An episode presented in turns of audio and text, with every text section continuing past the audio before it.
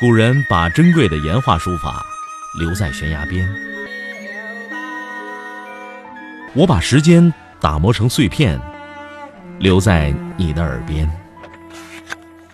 拿铁磨牙时刻。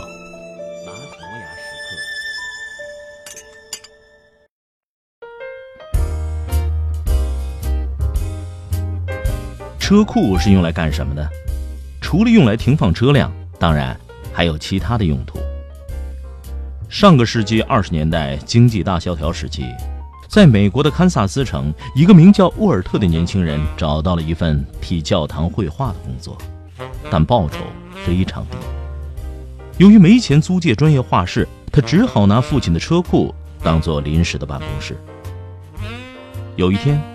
他和往常一样在车库里工作的时候，忽然见到了一只老鼠在地板上跳跃。他没有把老鼠赶走，反而拿出面包来喂它。渐渐的，彼此都混得非常熟悉。有时，那只小老鼠还会大胆地爬上他工作的画板溜达玩耍。不久，年轻人被介绍到好莱坞去设置一部以动物为主角的动画片，但这并未使他成名。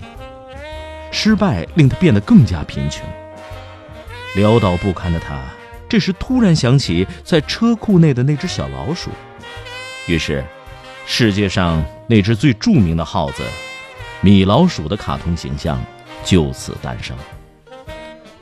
无独有偶，惠普公司也是诞生在车库里。一九三八年的时候，两位斯坦福大学的毕业生惠尔特和普尔德。也遇到了当下中国大学生最头疼的问题，那就是找不到一份称心如意的好工作。他们整日的苦恼啊、郁闷呐，就差跳楼自杀了。但当有一天他们目睹了许多人因为失业陷入困境的惨状时，这两个聪明的脑瓜忽然悟到了一个人生哲理：与其到处求爷爷告奶奶给人打工，不如自己去开创一番事业。给别人当老板，于是他们决定合伙打天下。这两个一无所有的穷光蛋掏了半天的裤袋，才凑了五百三十八美元，租个像样的工作环境那是没戏了。于是他们也跑到加州的一间车库里办起了属于自己的公司。这家企业就以两个人姓氏的第一个字母来命名。而今。惠普公司已经是全球最重要的电子设备供应商之一，总资产达三百多亿美元。迪斯尼和惠普这两家大名鼎鼎的公司，铸就他们今日辉煌起点的，居然全都是间破烂车库。其实，发迹于车库之中的美国大企业又何止这两家？比尔·盖茨的微软帝国诞生在哪里？车库。世界上最大的搜索引擎平台谷歌诞生在哪里？车库。全球最大的视频网站诞生在哪里？还是车库。如果细细盘点一下，这份名单还能够列出很长的一串。戴尔、E.T.I. 等等等等。难怪有人戏称车库是美国 IT 业的摇篮。不过这话还是保守了点。美国的车库文化。就好比当下中国社会风行的山寨文化一样，实质都是大众创新精神的勃发。前几年媒体上报道了四川一位农民自己动手造飞机的故事，引得无数国人为之侧目，倍感新奇。但如果换在美国，这种事儿算不得新闻。成千上万的美国老百姓在自己家的小作坊里，整天撅着屁股叮叮当当的改装汽车、摩托、游艇、飞机。在那里，你要造航天飞船才是新闻。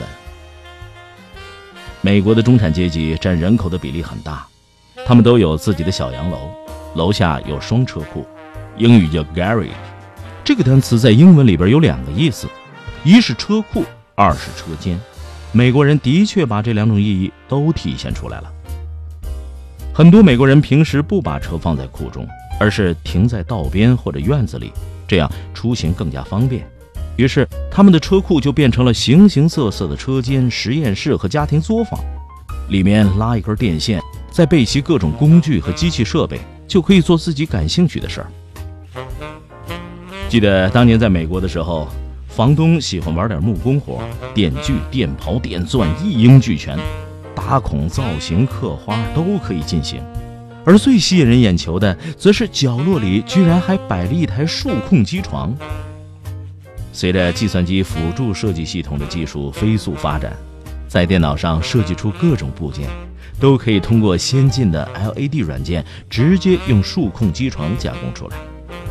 无怪乎美国人可以在自个儿家里加工制造出游艇、帆船和载人气球，而用散件自行组装小飞机、汽车、摩托。同样不足为奇。可以这样说，正是鼓励创新的车库文化，造就了今日强大的美国。当年乔布斯等人在车库时的艰苦创业，不正是许多创业者在起步阶段需要面对的共同处境吗？在美国，没有人敢轻视车库里的公司，正如大人不会嘲笑学步的婴儿一样。对于敢作敢为的人来说。车库里同样可以产生奇迹。